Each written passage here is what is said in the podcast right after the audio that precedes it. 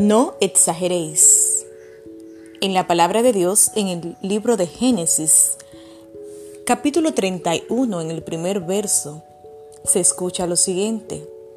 Jacob escuchó las palabras de los hijos de Labán que decían, Jacob ha tomado todo lo que era de nuestro padre, de lo que era de nuestro padre ha adquirido toda esta riqueza. ¿Sabes, querido hermano? En el proceso de la comunicación muchas veces se da la exageración. Puede consistir en poner de relieve una falta de los demás o simplemente en amplificar los propios logros que tenemos. Es práctica común entre aquellos cuyos corazones no han sido santificados por la verdad y el Espíritu de Cristo. Los hijos de Labán practicaron esto al decir que Jacob ha tomado todo lo que era de su padre. Quien conoce la Biblia sabe que esto no era verdad, porque Labán seguía siendo rico aún. Jacob no había tomado nada injustamente. Se habían atenido ambos a un acuerdo previo, pero que contó con un elemento que el corazón engañoso de Labán y sus hijos no habían considerado. Como Jacob llegó sin nada, pensaban que Dios lo había abandonado y que por ende sería fácil presa del engaño.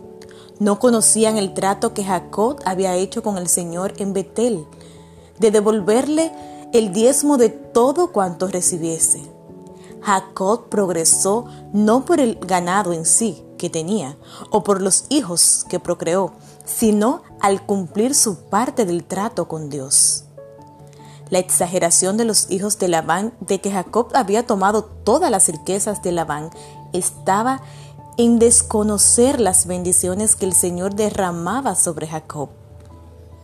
Decir que lo que él había logrado era por robo era desconocer o no querer admitir que Dios estaba bendiciendo a un siervo que le fue fiel en todo momento.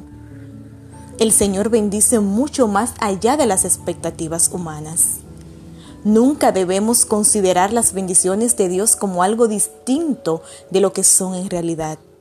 Si hemos de exagerar en algo, que sea en hacer el bien, no para enfatizar el mal.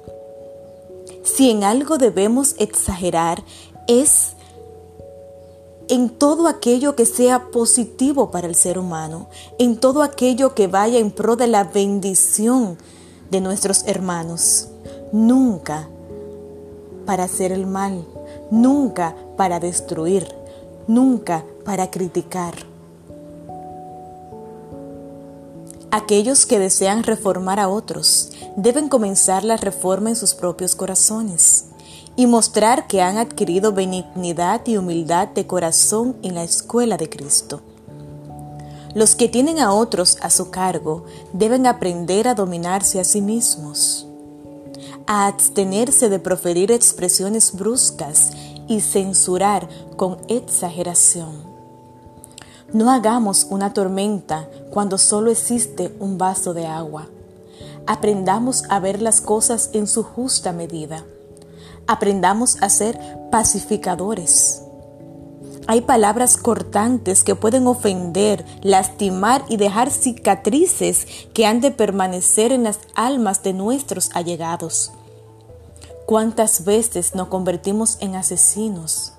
¿Cuántas veces herimos con nuestras palabras, con nuestros gestos, con nuestra forma tan brusca de expresarnos ante nuestros hermanos?